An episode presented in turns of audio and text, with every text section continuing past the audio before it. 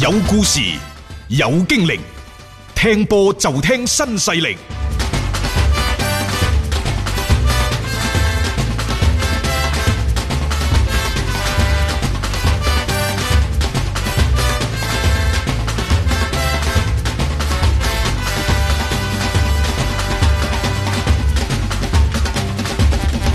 接住咧，我哋睇歐洲足球方面，首先喺度都要恭喜華倫西亞，因為之前佢哋有超過十名嘅工作人員，包括球員在內呢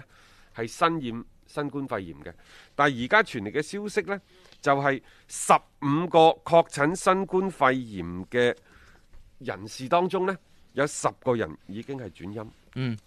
即係已經康復啦啊嚇。咁、呢個係一個即係非常之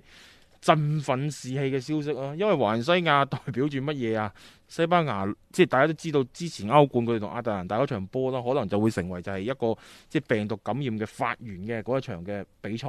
咁呢一班球員亦都係一個高危嘅一個狀態當中啊啦。但係而家經過隔離治療之後，佢哋已經係可以恢復翻正常咧。嚇咁樣其實對於整個佢哋嘅防疫嘅工作係一個好大嘅強心針。誒呃而家咁睇呢，意大利同埋西班牙嘅疫情會唔會發展到一個嘅峰值，隨後緩緩下降呢？嗯即係呢個仲有待觀察。係啊，但係呢，西班牙嘅轉播方嗰度已經講咗㗎啦，即係佢哋版權嘅持有商啊，嗯已經講咗就希望聯賽喺七月份之前嗯可以回歸。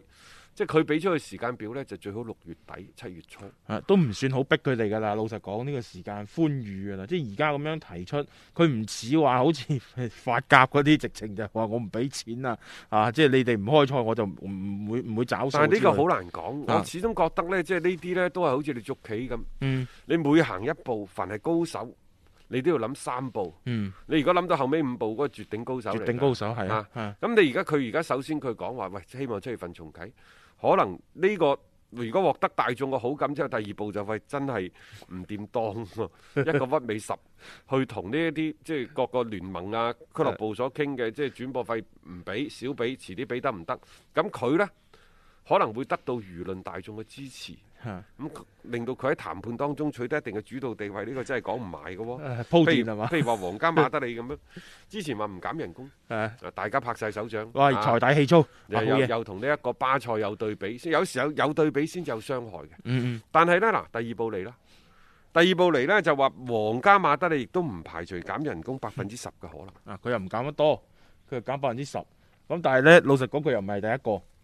因為你巴塞已經行咗百分之七十嘅呢一步啦，包括後尾馬體會亦都係做咗相應嘅處理。嗱，大家要留意下，呢、個可能減薪百分之十呢，只係對外發出消息嘅第一步。嗯，然之後仲唔係馬卡報講嘅喎，仲要係對面嗰、個即係敵人誒佢佢喉舌啊係啊個後市講嘅喎，即係世界體育報講嘅喎。啊，有時啲嘢傳咗翻嚟之後呢，你就自不然其他人會跟上㗎啦。嗯先喺輿論嗰度呢，就散播啲消息，造成一個氛圍先。咁、嗯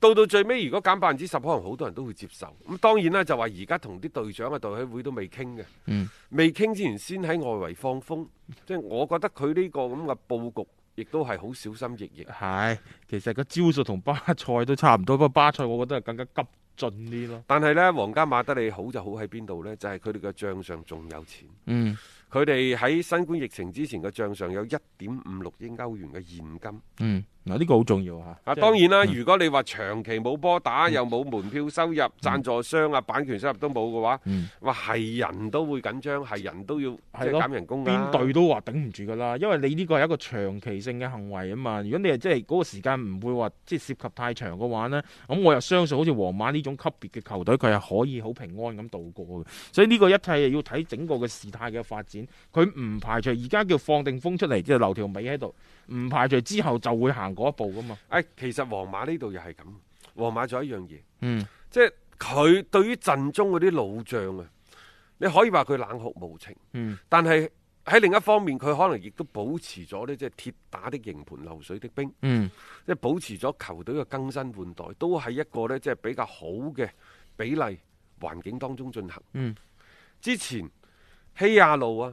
魯爾，即係呢啲都係皇家馬德里公分級嘅球員，卡包斯括拿斯斯朗、啦卡斯拿斯，嚇嚇，嗯而家到拉莫斯，拉莫斯係咩回事呢？拉莫斯係希望簽兩年合約。嗯，接着嚟，佢之前咪成日都講話，哎誒有中超揾佢，又俾就啱舊年啫嘛，佩雷斯篤爆咗佢嘅 係啊係啊係啊，咁而家拉莫斯話我想簽兩年，嗯，兩年，但係皇馬主席佩雷斯話冇，對唔住，嗯因為皇家馬德里冇咁樣嘅傳統，就算以前我哋啱啱講到嘅咩斯朗、魯爾嗰啲，全部一年一簽唔接受，你可以拜拜。係我佢哋啲大哥都係咁做，冇理由到咗你我違規矩。嗯另外呢，佩雷斯佩雷斯諗嘅係咩呢？佢話覺得拉莫斯一千二百萬嘅人工啊，税後啊，各位、嗯水喉嚇偏貴，偏偏貴啦，偏 貴。偏貴，然之後呢，佢呢就其實就係、第一，如果就算係拉莫斯續約都好，一年一簽，嗯我都可以維持住你千二萬，但我絕對唔會同你簽兩年。冇錯啊，我嗯拉哋莫斯本人呢，就話：，唉、我因為佢作為皇馬隊長，佢都知道身即係肩膊嗰度所擔負嘅責任，你唔可能去對家死敵嗰度噶嘛，係係咪？嗯好啦，咁如果拉莫斯都係撳喺千二萬，甚至乎一個更加低嘅價錢，係咪其他啲球員都好傾啊？啊啊，與與即係與之相對比嘅就係巴塞嗰度。冇錯，一路都喺度上即漲，係而家巴塞嗰班老嘢呢，你第一你美斯如果唔轉身走呢，你叫唔喐其他嗰啲三十歲以上啲人走嘅，嗯你蘇亞雷斯就唔會走，比基唔會走，保斯基斯，包括蘭卡石地區全部三張幾嘢全部唔走，嗯變咗呢，就呢度越嚟越青春蓬勃、積極向上嘅皇家馬德里年年齡結構越嚟越合理嗯，嗰度、呢，就相反真係成為元老院啦，冇全錯部三張幾嘢嘅。係啊，即係所以呢個又係一個好對比強烈嘅一個嘅整個嘅操作嘅手法嚟嘅。或者關於皇馬嗰啲情況啦，我哋稍後翻嚟咧再同大家補充翻啦。要足本回聽足球新勢力每日節目內容，可以喺喜馬拉雅 FM 搜索張達斌或者搜索足球新勢力。另外，仲可以搜索微信公眾號張達斌，添加關注，了解斌哥每日更新嘅公眾號內容。短視頻內容方面，抖音搜索廣州粵語傳媒或者斌哥廣播，都可以睇到足球新勢力嘅精彩內容。